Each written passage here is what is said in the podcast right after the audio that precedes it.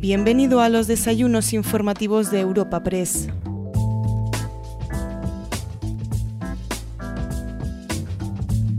El encuentro que te presentamos hoy en los desayunos informativos de Europa Press tiene como protagonista a la ministra de Educación y Formación Profesional, Pilar Alegría. La invitada de hoy subirá a las tribunas informativas de Europa Press tras la presentación de Asís Martín de Caviedes, presidente ejecutivo de nuestra agencia. A continuación, será Javier García, director de Europa Press, el encargado de trasladar algunas de las preguntas de los asistentes, tanto presenciales como virtuales, al encuentro que te ofrecemos a continuación. Buenos días a todos, si puedo tener su atención. Señora Ministra de Educación y Formación Profesional, ponente invitada de hoy, querida ministra, de verdad, muchas gracias en nombre propio, me encanta decir en nombre propio, por supuesto, de Europa Press y de los patrocinadores por ser tú nuestra protagonista de hoy.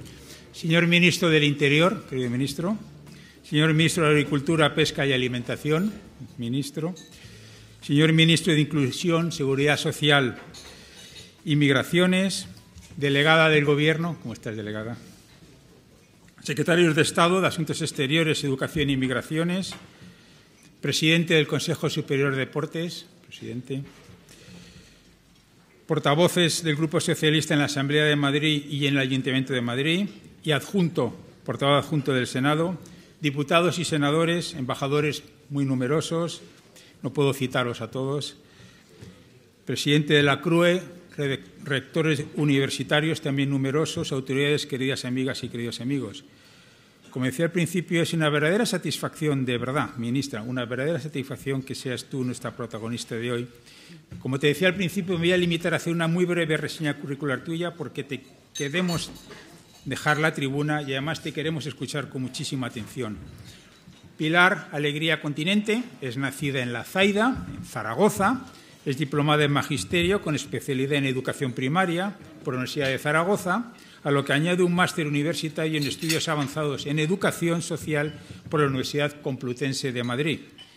Entre los años 2008 y 2015 fue diputada en el Congreso, en las legislaturas novena y décima. En aquel año, en el 15, formó parte del Gobierno de Aragón como consejera de Innovación, Investigación y Universidad, siendo también diputada en las Cortes Autonómicas del año 2015 al año 2019.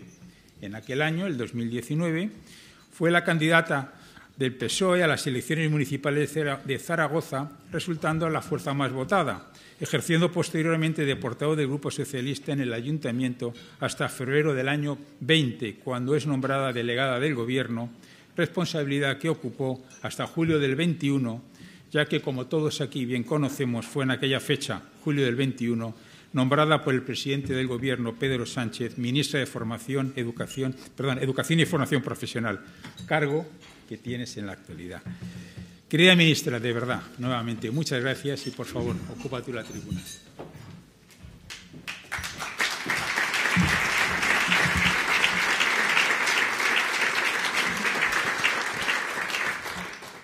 Buenos días y muchísimas gracias, Asís, por tu cariñosa presentación y muchísimas gracias a todos ustedes por acompañarme.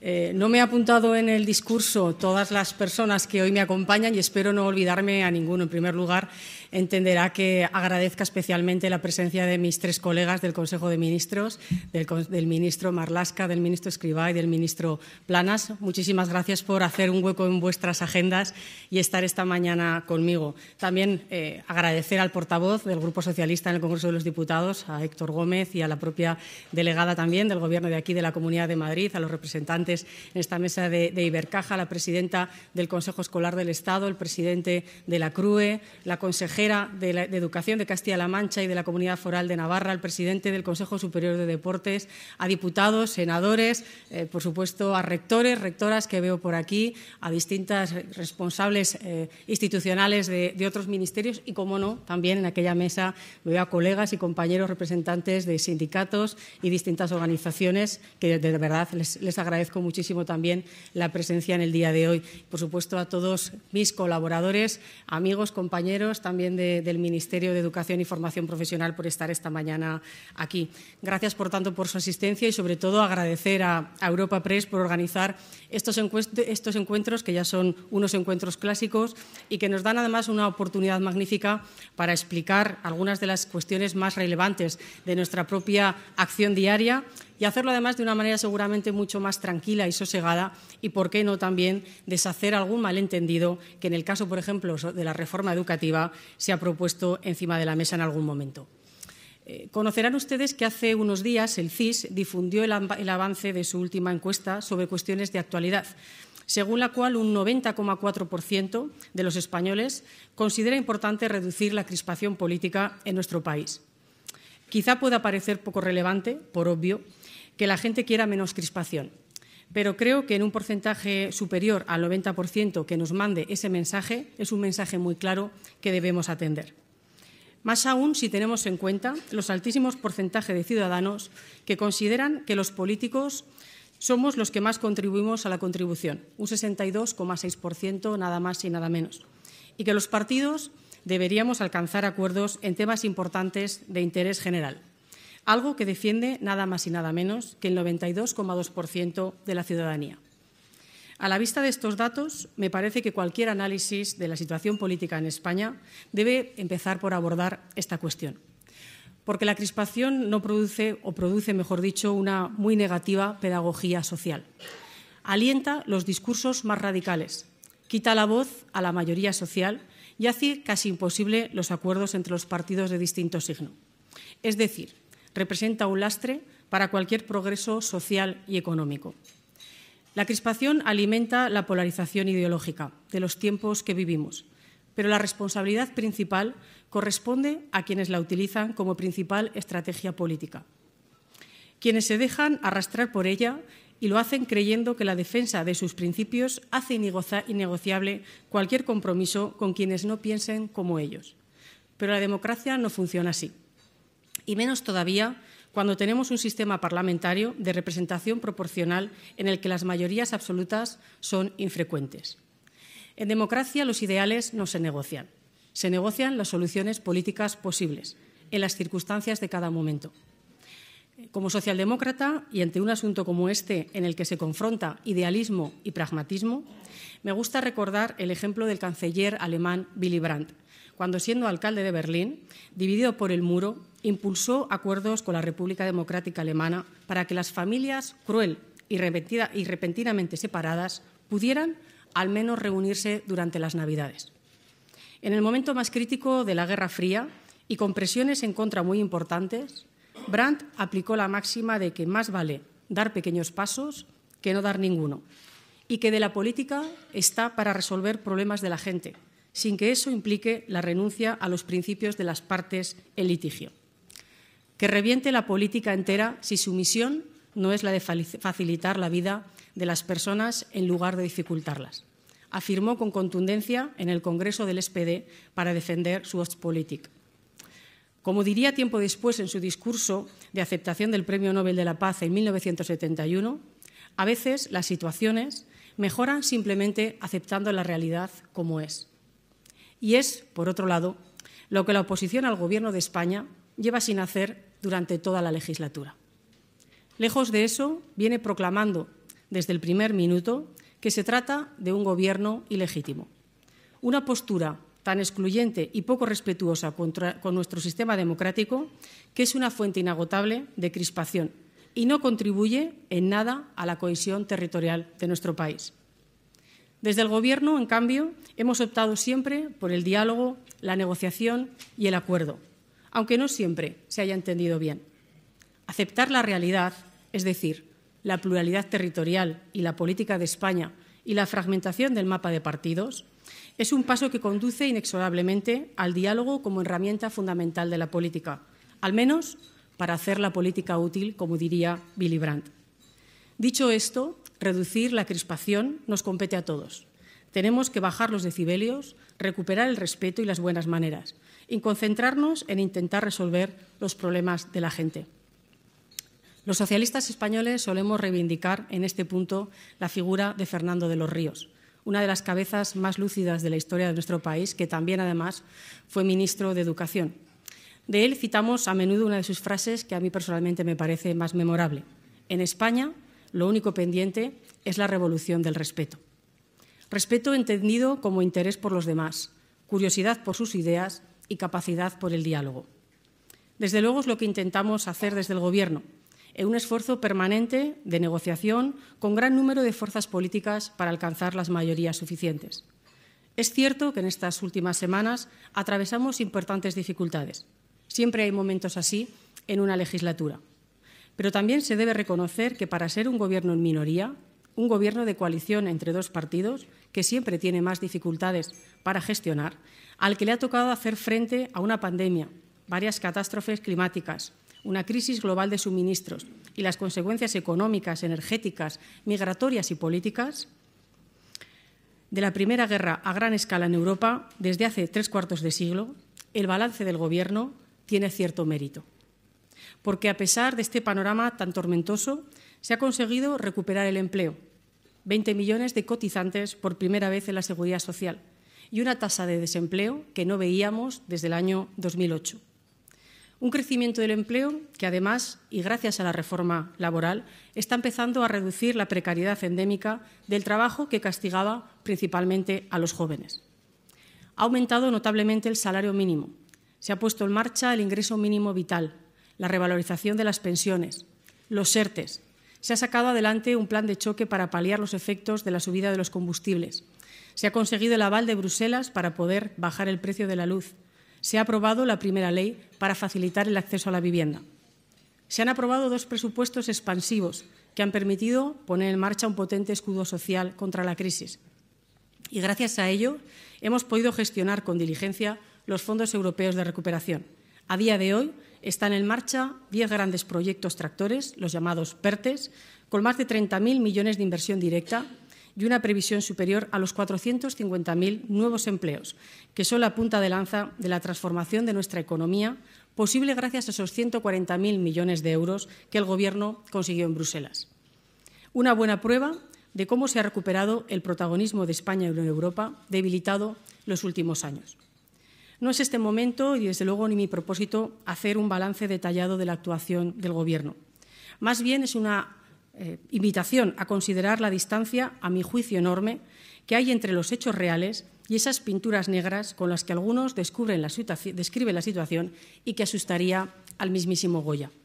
Pero en todo caso, yo hoy aquí he venido también a hablar de educación y de formación profesional y a intentar además explicar brevemente la contribución que desde esta área queremos hacer a esa segunda modernización que debe afrontar nuestro país a lo largo de esta década para ser uno de los países que cuenten en este siglo XXI.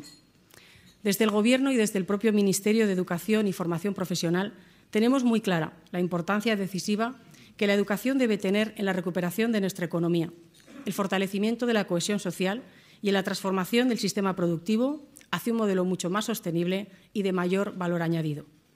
La educación que nuestro país necesita para asegurar que las nuevas generaciones tendrán la formación y el desarrollo personal adecuado para desenvolverse en el mundo que viene, parte con la ventaja de un sistema educativo potente y consolidado. Porque nuestro país, no lo olviden, ha recorrido en cuatro décadas un camino de progreso educativo enorme. Es algo de lo que debemos sentirnos orgullosos.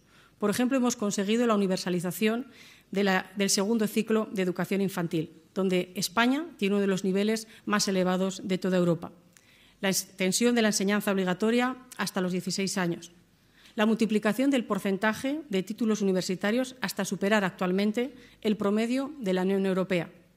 La integración de más de 800.000 alumnos extranjeros en el sistema educativo no universitario en un tiempo récord.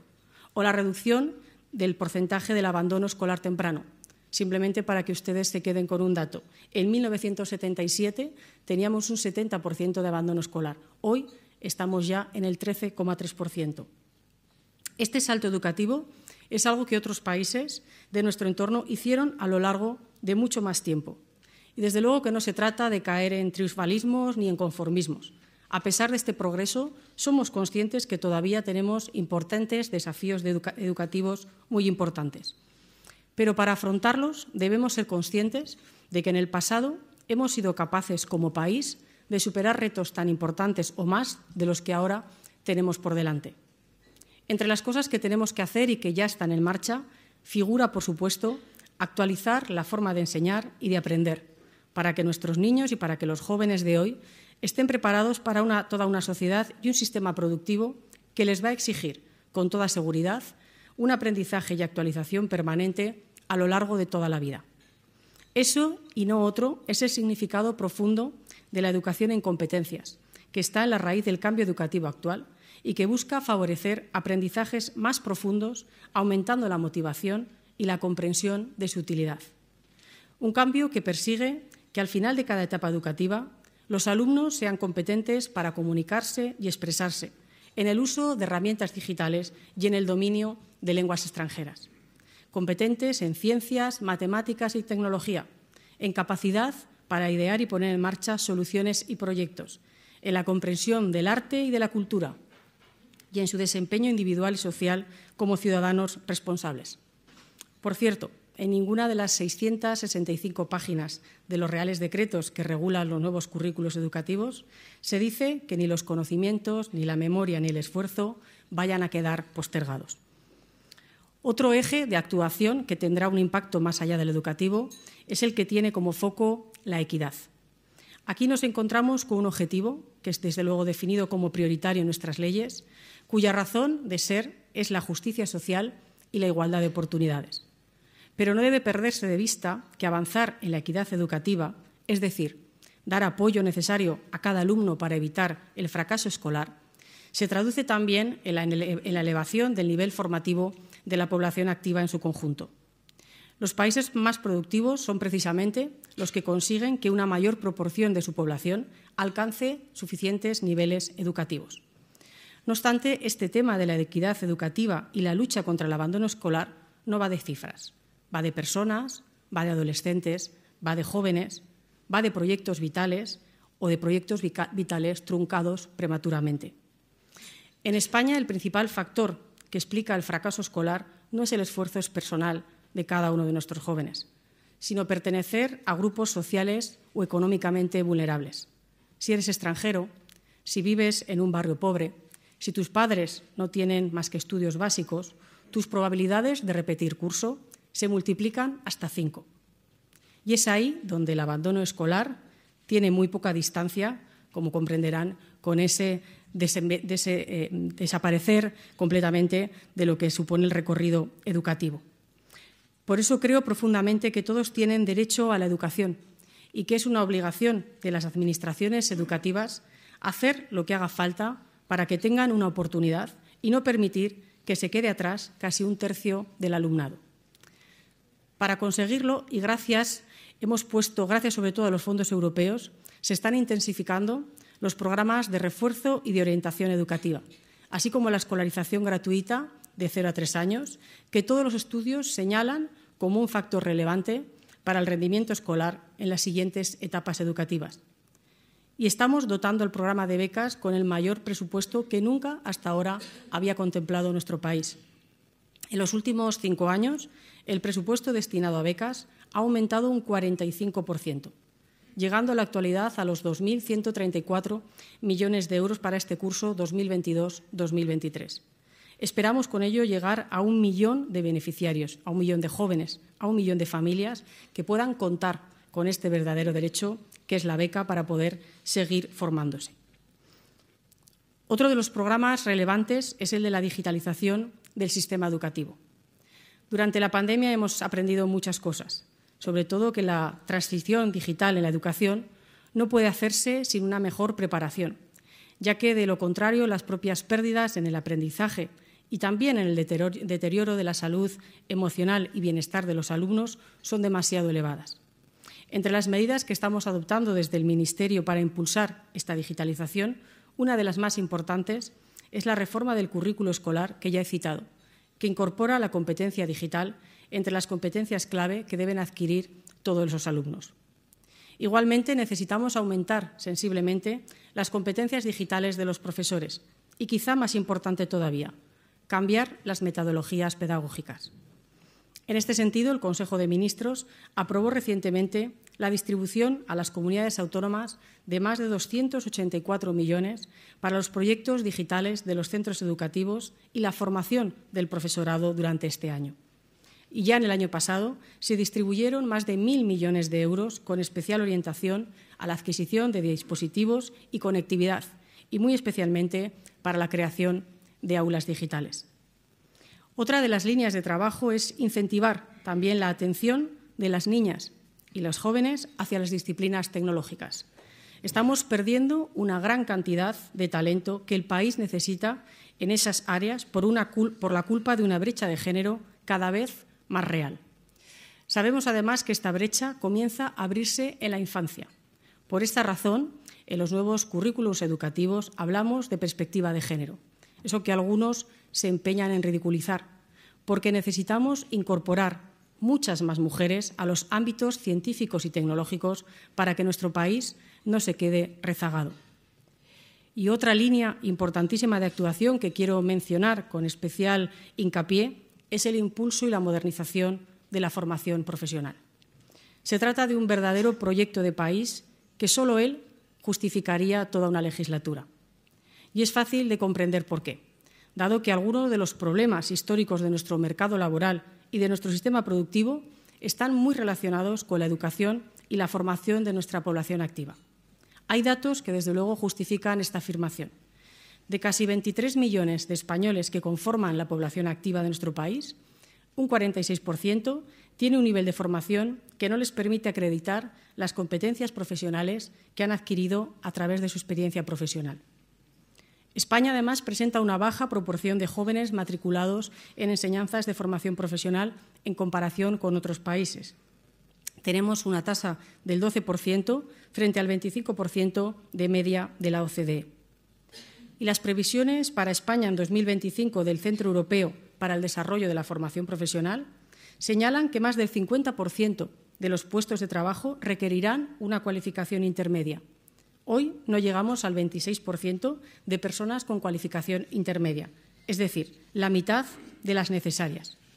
Y un último apunte ligado al desempleo juvenil, uno de los desafíos, desde luego, más acuciantes de nuestro país. Todos los datos sobre los que disponemos nos hablan de que, tanto en términos de inserción laboral como de búsqueda de empleo y de condiciones de trabajo, tener un título de formación profesional, ya sea de grado medio o de grado superior, mejora de forma muy destacable la empleabilidad a lo largo de la vida laboral frente a quienes tienen un nivel educativo no especializado o inferior. Por tanto, la transformación de la formación profesional no es solo la actualización de unas enseñanzas del sistema educativo. Está llamada a ser un pilar determinante para la sostenibilidad y el crecimiento económico de nuestro país. La nueva ley de formación profesional, además, es un proyecto muy trabajado y muy consensuado con los agentes sociales, con las comunidades autónomas y con la mayoría de las fuerzas políticas, como se demostró en su aprobación con el voto en contra de solo un grupo parlamentario. Una de las grandes novedades, además, de esta ley es el carácter dual de toda la formación profesional, ya que todo el alumnado, todo el alumnado ha de pasar necesariamente por la empresa para obtener su título. Para fortalecer este nuevo modelo, desde el Gobierno se está trabajando para hacer posible que todos los alumnos coticen a la seguridad social durante el periodo de prácticas a través de un único contrato que será subvencionado por el Gobierno. Somos muy conscientes de que el sistema tiene que ser flexible para que cada territorio lo adapte a su estructura empresarial y por eso lo hemos discutido detalladamente con las comunidades autónomas. Y también es muy importante que se produzca un cambio en la cultura empresarial para que la formación dual progrese todo lo que esperamos, tarea en la que están de acuerdo también todas las organizaciones empresariales. La ley, desde luego, es clave para la reforma de la formación profesional, pero su actualización está puesta en marcha ya desde el año 2020 gracias al Plan de Modernización de la Formación Profesional y que nos ha permitido dar importantes avances. Por ejemplo, diseñar ya 28 nuevas titulaciones, muy en particular en sectores emergentes vinculados a las tecnologías y a la digitalización, especialmente demandadas por las empresas y diseñadas conjuntamente con ellas. Se han creado, como saben ustedes, más de 130.000 nuevas plazas distribuidas en todas las comunidades autónomas. Y por primera vez en la historia, nuestro país en este momento tenemos matriculados más de un millón de estudiantes ya cursando formación profesional. Hemos financiado la creación de 433 aulas de digitalización que están ya en todos los centros educativos de nuestro país. Se han creado 119 nuevas cualificaciones profesionales y se han actualizado 315 desde el año 2019. Están en marcha 720 grupos bilingües y se espera alcanzar el 10% del total. Y se está participando, por supuesto, en la formación de profesionales para los PERTES que he mencionado antes. Y en cuanto a la financiación, podemos afirmar con rotundidad que la reforma nace con un plan presupuestario muy potente. Para el conjunto del cambio de la formación profesional hay prevista una inversión que supera los 5.500 millones de euros, recogidos en la memoria económica de la ley, a los que hay que añadir los más de 2.200 millones de euros provenientes del plan de modernización aprobado, como digo, en 2020. En total estamos hablando de 7.700 millones de euros hasta 2025, de los cuales una parte importante provienen de los fondos europeos. Por tanto, estamos delante o delante de una reforma estructural ambiciosa, un proyecto de país que tendrá, desde luego, efectos sobre el sistema educativo, el mercado laboral y el sistema productivo durante mucho tiempo. En definitiva, hablamos de una reforma que mejorará las oportunidades de los jóvenes y del conjunto de los trabajadores. He querido extenderme especialmente en el tema de la formación profesional porque estoy sinceramente convencida de que es una reforma que será duradera en el tiempo y producirá efectos significativos en la estructura del sistema educativo, ayudará a reducir el desempleo juvenil y contribuirá a la modernización del tejido productivo. Pero siendo todo de gran trascendencia, he querido dejar también para estos últimos minutos lo que es para mí la clave de bóveda de toda la política educativa y del funcionamiento del sistema mismo, que es la reforma de la profesión docente. Todo lo que he anunciado hasta aquí solo será eficaz y viable en la medida de que los profesores y las profesoras lo hagan suyo porque ellos deben ser los auténticos protagonistas, los verdaderos, verdaderos motores del cambio. Como tiene escrito mi admirada escritora Irene Vallejo, los clásicos tenían claro que enseñar es más importante que gobernar, porque la educación es el territorio donde la verdad se crea el futuro. Por eso merecen siempre, cada día, nuestro reconocimiento y gratitud lo han demostrado ejemplarmente durante la pandemia, cuando se han convertido, junto a los sanitarios, en la garantía de la cohesión social. Y lo están demostrando de nuevo ahora, con la integración en las aulas de los niños desplazados por la guerra de Ucrania en una cifra de más de 20.000. Pero además de gratitud y reconocimiento, si queremos mejorar nuestro sistema educativo, tenemos que proporcionar a los docentes la mejor formación posible y buenas condiciones de trabajo. El Ministerio presentó a finales de enero una propuesta para esta reforma integral de la profesión docente a través de 24 propuestas que se dieron a conocer a los sindicatos y que en estos momentos se están negociando con las comunidades autónomas. Las propuestas plantean un reforzamiento de la formación inicial en la etapa universitaria, la actualización del proceso de selección y de los temarios para el acceso a la profesión, incentivar la formación permanente, y posibilitar el desarrollo de una, una, verdadera carrera profesional para todos los docentes. Tenemos el firme propósito de hacer todo lo posible para sacar adelante esta reforma con un amplio consenso, porque somos conscientes del papel fundamental que el profesorado tiene en que tan excelente sea la calidad de nuestra educación a medio y a largo plazo. Y sé también que esto significará y comportará dedicar más recursos económicos y hablar también de las ratios para crear las condiciones de trabajo necesarias para el mejor desempeño de los docentes y el aprendizaje más fructífero de los alumnos. Pero, desde luego, el desafío merece la pena, porque no habrá mejor sistema educativo que la propia calidad de su profesorado. Concluyo ya. Espero haber sido capaz de haberles transmitido la intensidad del esfuerzo este, que este Gobierno está haciendo para preparar nuestro sistema educativo para los complejos tiempos del siglo XXI. Por supuesto, habremos cometido errores. Créeme que me tomo muy en serio las críticas que recibo, lo que no significa que no esté dispuesta a combatir las tergiversaciones, las manipulaciones y las falsedades en torno a lo que estamos haciendo. Porque frente a juicios a menudo exagerados, me convencen mucho más las recomendaciones de instituciones internacionales como la OCDE, la UNESCO o la propia Unión Europea. Me da mucha confianza saber que los nuevos currículos educativos han sido diseñados y elaborados por equipos de cientos de docentes, de cientos de profesionales, muchos de ellos en ejercicio y que, desde luego, conocen perfectamente la realidad de las aulas. Y, sobre todo, me alienta el comprobar día tras día que en muchos centros educativos, a menudo los más innovadores y comprometidos con su entorno social, hace ya tiempo que trabajan con buenos resultados con estos criterios y con estas nuevas metodologías. Hablaba al principio de mi intervención de la obligación que a los políticos nos atañe por reducir la crispación. Todos nuestros esfuerzos deberían estar orientados a construir convivencia y a trabajar por una sociedad sin, fisuras ni fracturas, como defendía el presidente del Gobierno hace unos días en Barcelona. Basta con ver cualquier noticia para comprender que suficientes cosas están ya rotas a nuestro alrededor como para no dedicar nuestras energías a reparar, conciliar, cuidar y proteger. Se puede entender que con la crisis anterior todavía no bien superada, después la pandemia y ahora las consecuencias de la guerra, son tiempos difíciles para la inmensa mayoría de la sociedad. Pero a pesar de todas estas dificultades, España cuenta con un Gobierno que está dando respuestas a los problemas de la gente, aprobando medidas que hagan un poco más fácil su día a día y puedan recuperar la esperanza de un futuro mejor. Desde la humildad inevitable de ser conscientes del tiempo en el que nos ha tocado vivir, me siento orgullosa de pertenecer a un Gobierno que piensa, sobre todo, en cómo facilitar la vida de los ciudadanos, cómo ampliar sus derechos y cómo fortalecer los servicios públicos que les protegen a ellos y también a sus familias. Tenemos claro que nosotros estamos al lado de la gente. Yo ya era optimista antes de ser ministra. Imagino que esto de apellidarse alegría te condiciona toda la vida.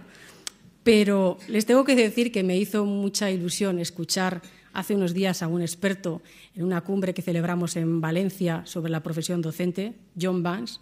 Este experto decía algo así como, a pesar de las crisis existenciales que afronta hoy el mundo, la fuerza y el optimismo inherentes a la educación siempre nos proporcionarán esperanza en el futuro de la humanidad. Muchísimas gracias.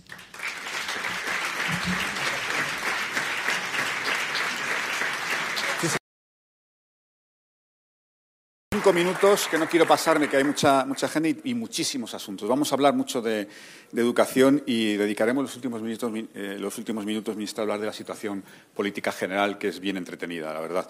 Pero antes, permítame que comience por una, algo que, nos anuncia usted en su intervención. Dice que están trabajando para que los estudiantes de la formación dual coticen a la seguridad social.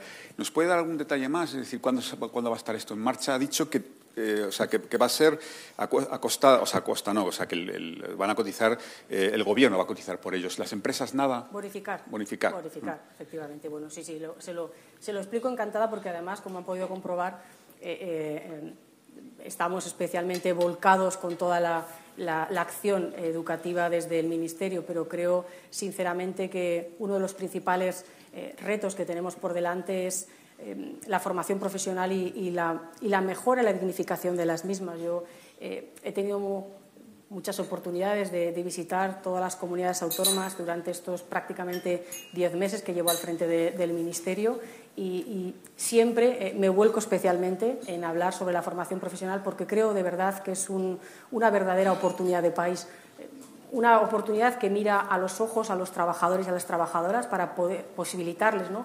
mejorar su trayectoria profesional, pero sobre todo y especialmente a los jóvenes.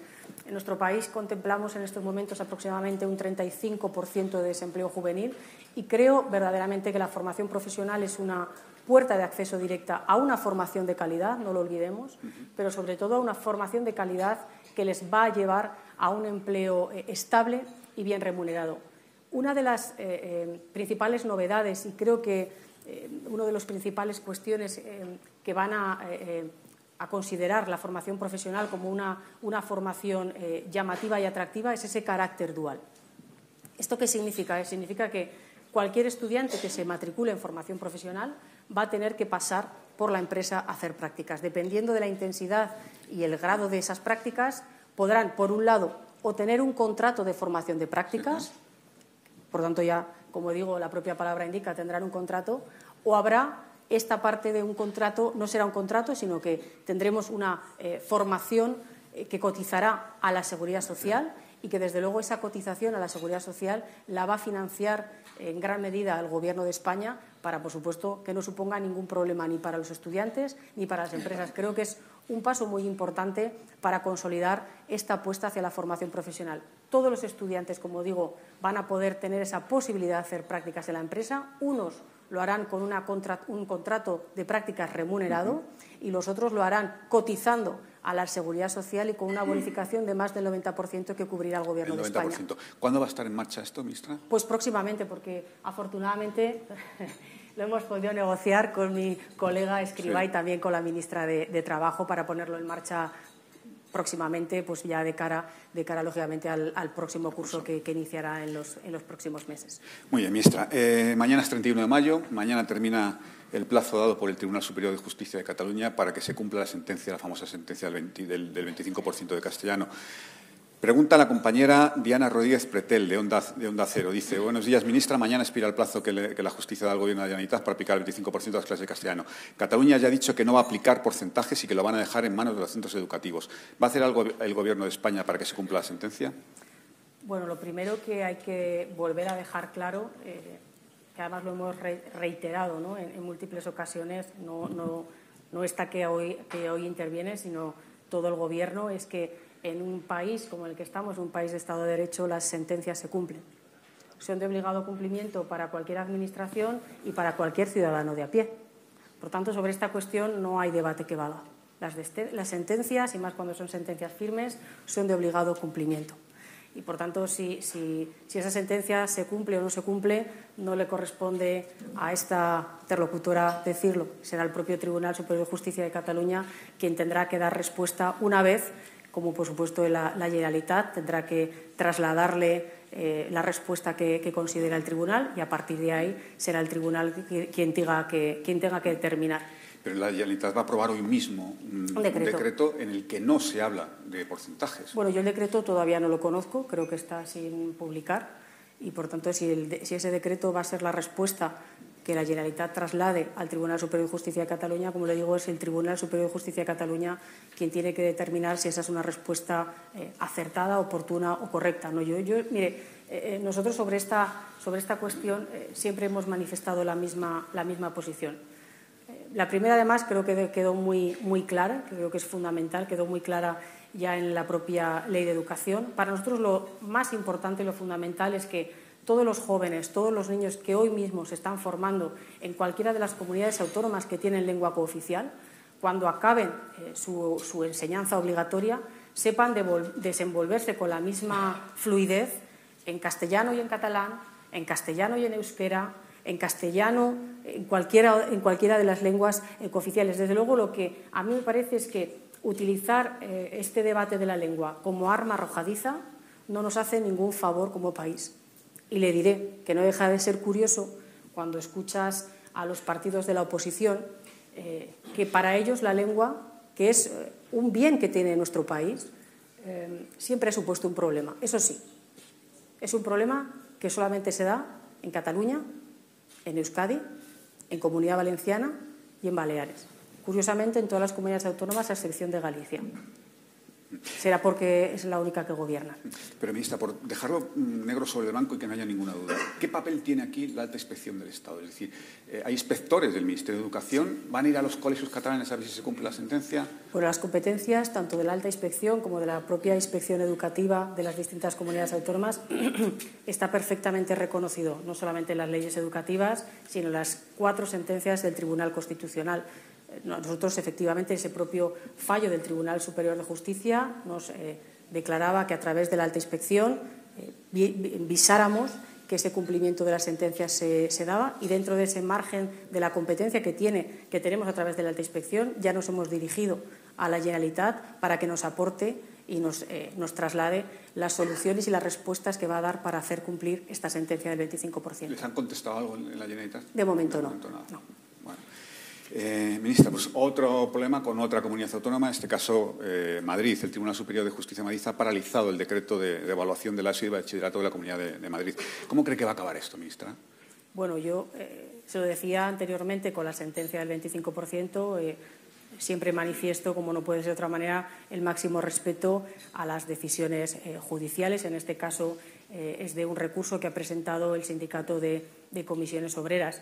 Nosotros en este momento, por parte del Ministerio de Educación y Formación Profesional, estamos revisando todos los decretos que están presentando las distintas eh, comunidades autónomas, eh, comprobando em, que, por supuesto, eh, lo que están aprobando, como digo, en otros territorios se complementa con el decreto, con los decretos que hemos aprobado por parte del Gobierno de España.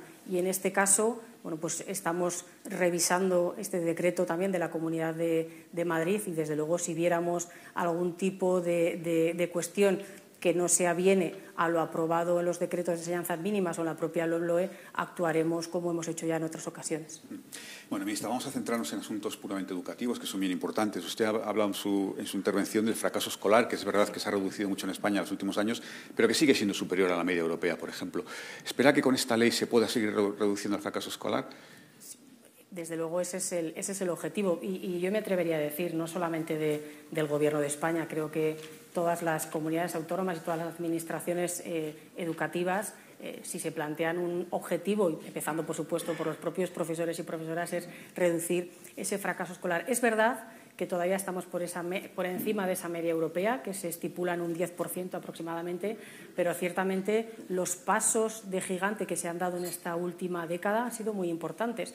Yo me refería al año 77, que por cierto es el año que, que nací yo, pero si, si nos vamos a los últimos 10 años, se han reducido en más de 13 puntos ese fracaso escolar. Y esta ley sí, efectivamente, va en esta dirección y también lo va a hacer la formación profesional, que yo creo que es abrir una nueva oportunidad para evitar reducir ese fracaso escolar, como también eh, eh, una de las medidas que desde luego vamos a, desarrollar en colaboración con, con, el profesorado de este país es esa nueva forma de evaluar a nuestros estudiantes desde un punto de vista mucho más competencial. Usted ha insistido en su intervención varias veces en, que quiere usted desmontar tópicos o lugares comunes. Vamos a ver algunos de ellos. Uno de ellos es que esta ley no garantiza la cultura del esfuerzo. Efectivamente, creo que ya me, ya me he referido en mi intervención. Bueno, yo creo que hay. Eh, yo siempre que, bueno, como ya en estos diez meses he tenido oportunidad de estar en, muchas entrevistas. Creo que hay eh, unos mantras demasiado eh, introducidos cuando se hablan de, la educación que no son ciertos. Yo, cuando escucho eh, lo de la cultura del esfuerzo, me pregunto, qué importante sería que muchas veces fuéramos a las aulas, a las clases, incluso abriéramos los libros con los que estudian nuestros estudiantes, escucháramos a los profesores y viéramos de verdad si después de estar horas en las distintas clases de, muchos colegios de nuestro país, todavía seguíamos con este mantra, de, con este mantra del esfuerzo. Si hay eh, una seña de identidad eh, para definir la educación de nuestro país, para definir a nuestros jóvenes y para definir al profesorado, precisamente sería la palabra del esfuerzo. Sería la palabra del esfuerzo cada joven que cada día asiste a sus clases y cada profesor que cada día va a dar sus clases y a, educar a nuestros jóvenes, desde luego lo hacen siempre como bajo ese paraguas del esfuerzo. Es verdad eh, que hay mucha gente que confunde el esfuerzo con otros términos. No sé si, eh, Javier, usted me querrá preguntar, por ejemplo, eh, si el repetir más o menos va contra. Bueno, voy a intentar ser muy pedagógica con este, con este tema. España siempre ha sido un país donde eh, hemos contemplado un porcentaje muy elevado de repetidores.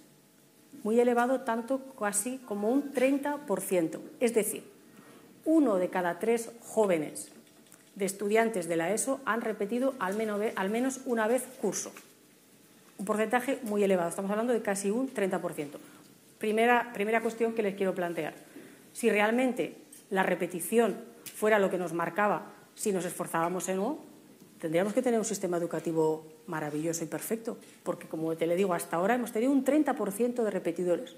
A mí, desde luego, me parece una, cifra elevadísima. Y le diré más. Esa cifra dejaría de, eh, eh, de llamarnos la atención si nos diéramos cuenta que cuando ese joven repite, lo que se provoca es que mejora, que recupera, digamos, su, carrera educativa y que, por tanto, concluye eh, eh, exitosamente su trayectoria educativa. Pero es que esto no sucede. Sucede más bien lo contrario, que ese joven que repite en esas edades, lo que suele pasar es que abandona el sistema educativo y nos quedamos con un joven que a lo que está llamado es a ser mano de obra, eh, por supuesto sin ningún tipo de cualificación y mano de obra barata. Lo que estamos planteando ahora es, creo que algo mucho más eh, productivo y, si me permite, mucho más acertado, que es que cuando se detectan esos problemas en los jóvenes, se pongan los medios y los recursos para poderle, para poderle acompañar en su carrera educativa. Es, por otro lado, por cierto, lo que hacen el resto de los países eh, eh, de nuestro entorno europeo sobre los que nos hemos fijado para poner en marcha este nuevo sistema de evaluación. Pero es que además le recordaré lo que le decía en mi intervención. Cuando nos fijamos en ese 30%, eh, el número de alumnos que compone esos porcentajes no es un alumnado homogéneo. Ahí se detectan ciertas dificultades que vienen de casa de ciertos estudiantes. Les decía, por ejemplo, que nos encontramos en un mayor número de repetidores alumnos o estudiantes que sus padres, por ejemplo, eh, tienen eh, eh, un, nivel de estudios inferior o que provienen de un nivel socioeconómico inferior, es decir, que em, la propia situación de partida condiciona a ese estudiante. Y por eso creo que el sistema educativo, y más cuando hablamos de un sistema educativo obligatorio, porque no nos olvidemos que estamos cogiendo a niños de 6 hasta 16 años que tienen que estar obligatoriamente educados y escolarizados en los colegios y creo que, desde luego, la, máxima responsabilidad que tenemos las administraciones educativas es poner todos los medios y los recursos posibles para que esos jóvenes se formen al máximo de las potencialidades y no dejar lastrados a más de un 30% de nuestros jóvenes, porque, como le digo, el futuro y la esperanza que le quedan a esos jóvenes es bastante complicado. Yo, al menos como ministra, me revelo por completo frente a esa realidad y vamos a trabajar todo lo posible para conseguir que todos los estudiantes en esa etapa obligatoria lleguen al máximo de las potencialidades que tienen. Ministra, otro asunto. Hemos leído, por ejemplo, este fin de semana eh, algunos reportajes sobre los nuevos libros de, texto. ¿Hay adoctrinamiento en esos libros? Bueno, otro mantra. Otro mantra, Javier, porque cuando hablan de adoctrinamiento, yo digo, bueno, ¿y, y qué se refieren? cuando, dice, cuando dicen que nuestras escuelas se adoctrinan. son fotos de carteles electorales del PSOE, por ejemplo. Bueno, pero es que el Partido Socialista, igual que el resto de los partidos políticos, formamos parte de la historia de este país. Y, a mí ya me parece bien. No, pero, no, no, no. Primero, eh, vamos, a, vamos a, dejar claro primero el término del adoctrinamiento. Cuando escucho la palabra adoctrinamiento, yo me pregunto, ¿qué quieren decirnos? ¿Me quieren decir que tenemos en estos momentos más de 700.000 profesores y profesoras que todos los días van a sus clases, van a sus aulas y adoctrinan a nuestros estudiantes. Se creen que la ministra de Educación o los distintos consejeros de Educación llamamos a los profesores por las mañanas y les decimos, adoctrinen ustedes a sus estudiantes. Por favor, un poco de seriedad. un poco de seriedad, porque estamos hablando de magníficos profesionales que dan lo mejor de sí mismos para formar a nuestros jóvenes, para formar a nuestros hijos y creo sinceramente que definir su compromiso y su trayectoria con la palabra adoctrinamiento, flaco favor nos hacemos. Y con respecto a los libros eh, de texto, eh, también le diré, desde el Ministerio no elegimos ni decidimos el, contenido de ningún libro de texto. Es más, vuelvo otra vez a la confianza y al respeto de los profesores. Los libros de texto que se utilizan en los centros educativos son libros de texto que lo eligen de una manera colegiada los propios claustros de profesores de los centros educativos, a raíz de los decretos que aprobamos el Gobierno de España y también, que antes no lo he dicho en mi intervención, de los decretos que aprueban las comunidades autónomas, que son, por otro lado, quienes tienen las competencias en materia, educativa. Con lo cual, creo que hay que eh, tener también un respeto ¿no? hacia esa elección, como digo, que hacen los profesores buscando los mejores contenidos y los mejores libros de texto para sus jóvenes y para sus estudiantes. ¿Y van a estar listos los libros de texto para el próximo curso? Sí, van a estar listos, claro que sí. Hemos hecho un esfuerzo por parte del Gobierno de España, que aprobamos ya los decretos, el último decreto lo aprobamos en el mes de marzo, Aquí me acompañan dos consejeros y varios eh, cargos responsables de, otras comunidades autónomas y están haciendo todos ellos un esfuerzo importante para llegar en tiempo y forma para que cuando nuestros eh, chavales, nuestros jóvenes empiecen el curso este mes de septiembre, los libros de texto ya estén preparados estamos acelerando los, tiempos. ¿eh? De hecho, sé que tanto nosotros como ellos nos hemos reunido con las distintas editoriales para hacer posible cumplir los calendarios. Usted se ha referido en su intervención que hay asociaciones, por ejemplo, la CONCAPA ha, interpuesto un recurso en el Supremo precisamente por entender que el currículum de, primaria tiene perspectiva de género y carga ideológica. Bueno, le, vuelvo a decir, eh, lógicamente, eh, mi respeto vaya por delante a lo que cada eh, asociación eh, quiera o, realice, faltaría más. Pero sí, sí que me parece, mire, es curioso porque eh, muchas empresas, muchas entidades, muchísimas instituciones, creo que estamos participando de manera muy activa en esa búsqueda o plantear esa lupa sobre lo que se denomina las profesiones STEM. mejorar las vocaciones STEM. Esta mañana, por ejemplo, lo hablaba con la eh, con una, responsable también de una empresa eh, tecnológica, y en eso estamos todos de acuerdo, en que necesitamos más mujeres con ese perfil tecnológico. Es verdad que además, si, miras las estadísticas, estamos comprobando eh, que hay un descenso muy importante de estudiantes sobre esas carreras, de chicos y de chicas, pero especialmente sangrante de chicas y de mujeres. Claro, cuando esto sucede, no te puedes quedar solamente en la capa, no te puedes quedar en el barniz. Tienes que rascar y plantearte qué está pasando. O desde cuándo empieza a abrirse esa brecha de que las niñas y las mujeres cada vez están eligiendo menos titulaciones y carreras que tengan que ver con lo tecnológico. Y lo que se ha detectado, no ya desde este Ministerio, sino los propios informes de PISA, es que desde los primeros años, aproximadamente desde los ocho o nueve años, las niñas muestran eh, un aprecio o, muestran una, eh, visión eh, muy negativa sobre, por ejemplo, la materia de matemáticas. sienten que es una materia a la que no llegan, sienten que es una materia que les genera muchísima frustración y, por tanto, lo que estamos planteando es cómo dar la vuelta a esta mala sensación o a esta mala impresión que tienen especialmente las niñas sobre esas materias más tecnológicas.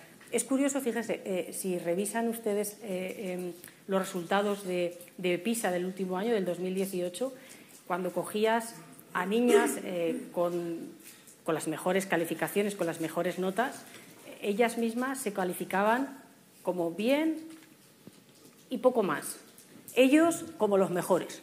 Bueno, hay, una autopercepción, como le digo, muy negativa de las niñas frente a estas materias que desde luego lo que estamos intentando es cambiarlo y trabajarlo para que esas cifras que se están eh, conformando en negativas y que lógicamente están eh, eh, impactando negativamente en esas carreras STEM, podamos mejorarlo desde las primeras etapas educativas. Hay dos asuntos eh, también relacionados con la ley eh, controvertidos, que es el dejar en manos de las comunidades autónomas, entre comillas, eh, la filosofía o la alternativa a la filosofía y la historia anterior a 1812. ¿Eso no puede generar distorsiones en la formación de los alumnos? Bueno, es que no es realmente así. Es verdad que con el caso, por ejemplo, de, filosofía, se y, me alegro además que me pregunte sobre esta cuestión, porque se ha em, se ha quedado fijo un, eh, mantra que, es todo menos real. Eh, mire, eh, le diré que en este nuevo curso que iniciaremos en septiembre, en este país se va a estudiar más, más filosofía que nunca. Y le voy a explicar por qué. Hasta ahora la filosofía era una materia optativa. Optativa. Es decir, había estudiantes que decidían cursarla y estudiantes que no. Hoy, con, estas, con estos nuevos decretos, ya no va a ser así. Es decir, la materia de filosofía va a ser obligatoria para todos los estudiantes de los distintos bachilleratos. Y eso es gracias a los decretos que hemos aprobado desde el Gobierno de España. Es verdad que se da la posibilidad, como siempre ha sucedido, que las comunidades autónomas puedan plantear distintas optativas. Y es cierto que muchas comunidades autónomas han contemplado que la materia de filosofía, además de estar obligatoria, como le digo, en todos los bachilleratos, sea optativa para los estudiantes de la ESO.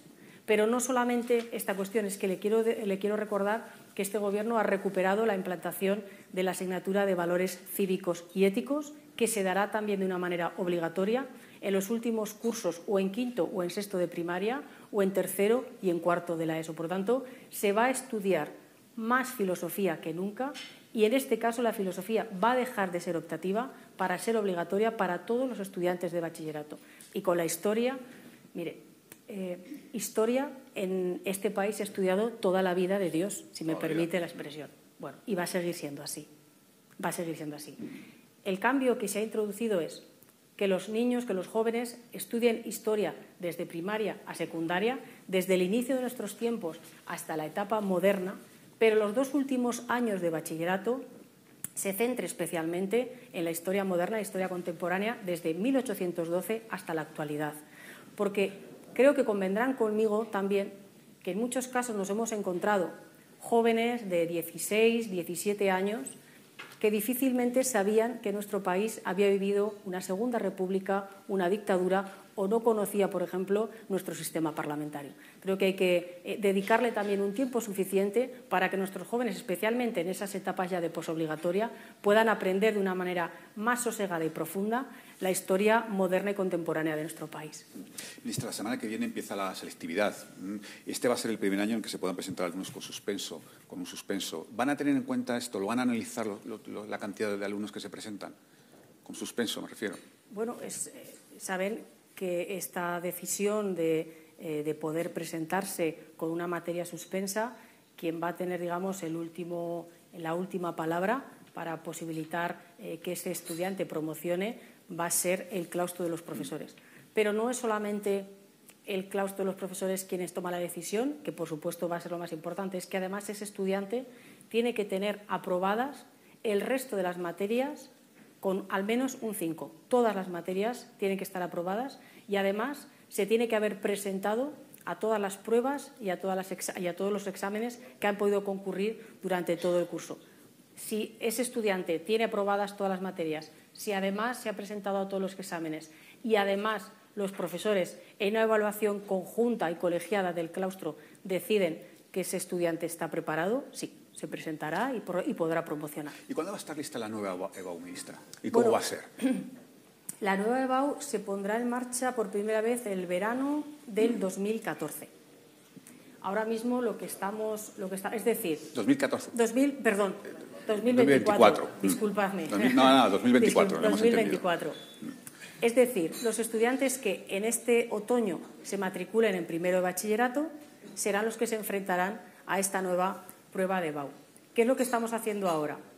Por supuesto, estamos analizando y estudiando las distintas eh, pruebas de selectividad que se realizan eh, con otros países, hablando, por supuesto, está además aquí también con la propia eh, Confederación de Rectores, está por aquí el rector de la, Carlos III, y también con las facultades de, de educación. ¿Qué es lo que queremos plantear? Tenemos tiempo, porque desde luego sí que nos parece un tema lo suficientemente importante para que esta prueba concite el mayor consenso posible de los actores, de los actores implicados. ¿Qué prueba eh, tendrán esos jóvenes en el 2024? Una prueba que, por supuesto, eh, respete la autonomía de las comunidades autónomas y de las universidades, que es quien la tienen que, aplicar, pero también que dé un, margen o que plantee un modelo donde, donde eh, se dé margen, como digo, a un planteamiento homogéneo para todos los estudiantes de este país. Bueno, ministra, permítame dos preguntas muy breves ya sobre educación y pasamos un poco a terminar con la, situación general. La primera la plantea mi compañera Sofía Olmos, que es redactora de, temas de educación en Europa Press, y dice, buenos días, ministra, en su intervención, al hablar de la carrera docente, ha dicho que hay que hablar de ratios y le pregunta, ¿deberían mantenerse las ratios que se han aplicado durante la pandemia, como reivindican los sindicatos docentes? Bueno, la verdad es que eh, se han podido eh, reducir ratios o se han podido hacer desdobles en las distintas eh, clases de los centros de este país, gracias fundamentalmente al impulso que el Gobierno de España le ha dado a las comunidades autónomas a través de dos importantes transferencias económicas. En primer, el primer año del, 2000, eh, del 2020 se transfirieron más de 2.500 millones de euros destinados a materia educativa. Este año 2021 fueron 13.500 millones los que se distribuyeron a las comunidades autónomas para que una parte de ellos fueran destinados a educación y, desde luego, hemos hecho posible esa educación más personalizada para nuestros jóvenes que se ha traducido, yo creo, de una manera muy, muy positiva por, parte de los estudiantes, por parte del profesorado y también por parte de, la de las familias. Y creo que, visto lo que hemos vivido durante estos dos años de pandemia, este debate de la mejora de las ratios, especialmente cuando hablamos, yo cuando hablo de ratios prefiero fijarme en la ratio de profesor, número de alumnos, es un debate que vamos a tener que, que plantear las comunidades autónomas con el Gobierno central para mejorar, esta, para mejorar esta situación y, desde luego, tendrá que conllevar recursos económicos, como hemos demostrado durante estos dos últimos años pasados. O sea, sería bajar el ratio de, profesores-alumnos, ¿no? Es que, lógicamente, las ratios que están establecidas por ley es el número de estudiantes por aula, efectivamente, y yo lo que digo es que me parece mucho más efectivo a la hora de cómo mejorar las ratios fijarnos en el número de alumnos por profesor Digo que es un debate eh, eh, no exento de, complejidad, por decirlo de alguna manera, y que conllevaría un, eh, un número también importante de fondos económicos hacia las comunidades autónomas, que son, como digo, quienes tienen eh, las competencias en esta materia. Pero sí que creo que es un debate que más pronto, más tarde, de una manera serena y sosegada, deberemos tener con las administraciones educativas. Y la otra ministra, yo le, confieso que me sorprendió cuando lo leí.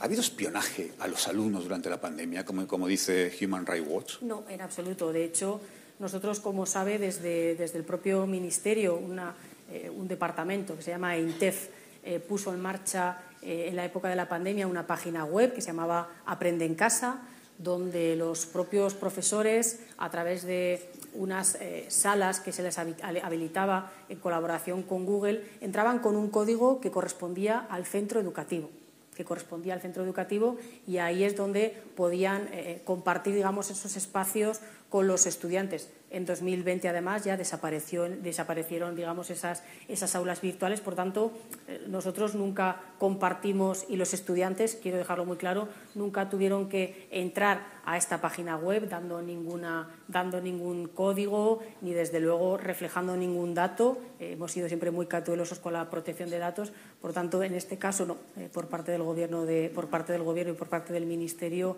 no hubo nada de esta cuestión. Ustedes en el Ministerio no tienen Pegasus. No, no, para nada. Nos quedamos más tranquilos. Ministra, vamos a hablar eh, un poco de la situación general, pero antes permítame, siempre estamos en Europa Press, nos pegamos a la rabiosa actualidad, si me permite, y le quiero mm, comentar que el diario El Mundo publica hoy una información que se me acaba de perder, que dice, pues que se la quiero leer literalmente, decenas de facturas revelan sobornos a cargos del PSOE y una posible financiación ilegal del partido en la comunidad valenciana. Habla de la comunidad valenciana. No sé si tiene usted algo que decir sobre este asunto. Pues eh, desconozco esa, información. De hecho, no he tenido, no he tenido oportunidad todavía de, leer lo que dice el, diario del Mundo, pero fíjese, eh, simplemente les voy a les voy a explicar, yo creo que algo que tiene, que tiene muy claro la, ciudadanía de, de este país nosotros eh, llegamos al Gobierno hace ya unos años y precisamente la llegada del presidente Sánchez a Moncloa fue posible y además eh, lo planteamos con un objetivo. En primer lugar, como le decía en mi intervención, plantear soluciones reales a los problemas de los ciudadanos. Y segundo, acabar con esa corrupción endémica que arrastraba los últimos años el Partido Popular esos dos planteamientos que para nosotros han sido siempre fundamentales y ha sido nuestra, eh, digamos, nuestra hoja de servicios y nuestra ruta clara durante este Gobierno, fue además lo que nos posibilitó contar también con un apoyo muy mayoritario de los ciudadanos, lógicamente después en todas las contiendas electorales. Ministra, esta semana, a final de semana, empieza la campaña electoral andaluza. Sí. Las perspectivas, no sé qué perspectivas tiene usted para el PSOE. Estamos conociendo distintas encuestas. Hoy publica una precisamente el Diario del País, en el que da un muy buen resultado al, Partido Popular, que eh, tendría más escaños que el conjunto de la izquierda. Bueno, yo lo de las encuestas yo entiendo que, la ciudadanía lo, mire y, nosotros, seguramente los que estamos aquí, también. Pero eh, yo siempre soy muy respetuosa y creo que hay que dejar que la gente hable el día que se, eh, el día 19 de junio concretamente. Lo digo porque muchas veces lo que han dicho las encuestas luego no han tenido nada que ver con los resultados finales. Le quiero recordar, por ejemplo, que vimos muchas encuestas sobre Castilla y León donde se aseguraban mayorías absolutas para el Partido Popular y no consiguió una no, no solo no consiguió una mayoría absoluta, sino que por primera vez dio entrada al gobierno a un partido de la ultraderecha como es Vox. Con lo cual, eh, también le diré, en el caso de, Andalucía, el Partido Socialista Andaluz, eh, el Partido Socialista de los Andaluces, les puedo asegurar que unido es una máquina imparable. Y si ese 19 de junio la ciudadanía progresista sale a votar y no se queda en casa, eh, verán ustedes cómo las encuestas eh, quizá tengan mucho que rectificar. Ministra, pero en caso de que no sea así, en caso de que haya un mal resultado del PSOE el 19 de junio, ¿qué consecuencias tendría para la legislatura general, para la nacional? Ya, pero es que yo no me voy a poner en ese escenario, porque creo sinceramente eh, que la gente progresista de Andalucía, que es mayoritaria, el 19 de junio va a salir, va a votar y va a decidir seguramente, seguramente no estoy seguro, que apoyará más a un gobierno progresista que a un gobierno de la derecha con la ultraderecha, porque esta es la opción que los andaluces tienen para este próximo 19 de junio. O un gobierno progresista liderado por el Partido Socialista o un gobierno de la derecha con la ultraderecha, que por cierto, ya estamos viendo cuáles son sus políticas en Castilla y León. A mí personalmente, como creo que a muchos ciudadanos, la semana pasada nos avergonzábamos cuando escuchábamos al vicepresidente de la Junta de Castilla y León hablarle de esa manera tan repugnante a una eh, procuradora por su discapacidad. Con lo cual, a esto es a lo que nos estamos eh, conduciendo. Y la, em, dicotomía está muy clara. O un gobierno progresista que trabaje por mejorar y ampliar los derechos, o un gobierno de la derecha con la ultraderecha que ya estamos viendo lo que está haciendo en Castilla y León. Y ministra, la última, no le pincho más, de verdad.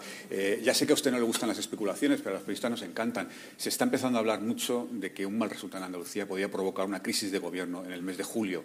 Ya sé que me va a decir usted que esto es una cosa del presidente del gobierno, que es el único que tiene eh, atribuciones en este caso, pero mm, la pregunta es, ¿un mal resultado en Andalucía obligaría a un cierto reseteo de la legislatura, incluido cambio de nombres?